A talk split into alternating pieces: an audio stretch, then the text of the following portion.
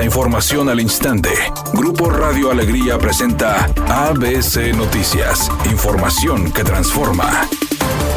¿Qué tal? Muy buenas tardes, esta es la información. Referentes a nivel nacional por sus aportaciones a la evaluación de la educación superior en México, 186 profesores de la Universidad Autónoma de Nuevo León fueron galardonados por esta institución educativa. Dichos docentes fungen desde hace años como evaluadores de organismos nacionales acreditados por la Secretaría de Educación Pública. La entrega de reconocimientos presidida por el rector de la Universidad Autónoma de Nuevo León, Santos Guzmán, se realizó durante el Encuentro Nacional para la Evaluación de la Educación Superior con sede en la Biblioteca Raúl Rangel Frías. Reconocemos su trabajo pues esto se transforma en una importante aportación para que nuestra alma mater continúe en el camino de la excelencia, dijo el rector Santos Guzmán.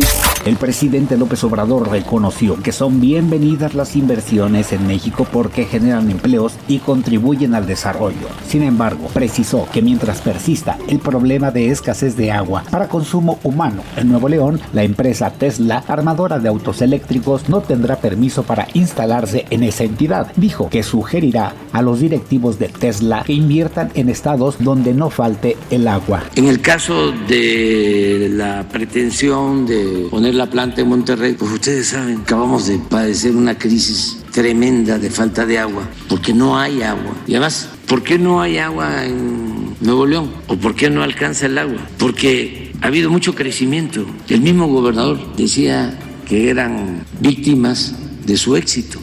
Editorial ABC con Eduardo Garza. La vacunación contra el COVID-19 para niños de 5 a 11 años se va a terminar el próximo 28 de febrero. Ya se anunció. Si no ha vacunado a su hijo, hágalo porque ni el gobierno estatal ni el federal tendrán vacunas contra el SARS-CoV-2. ABC Deportes informa. El equipo de Toluca se le apareció el diablo al Santos, le metieron 5 goles y con esto el equipo de Toluca dio un brinco en la tabla general hasta el quinto lugar, desbancando a Chivas. Y Chivas llega ahora como sexto lugar a enfrentar al equipo de los Tigres. Toluca con una gran actuación, mientras que Santos bajó hasta el décimo lugar de la tabla general.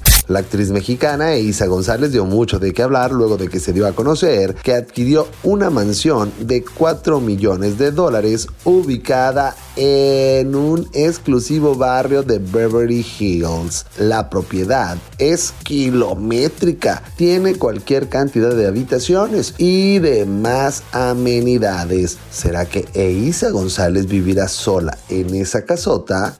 Temperatura en Monterrey 28 grados centígrados. ABC Noticias, información que transforma.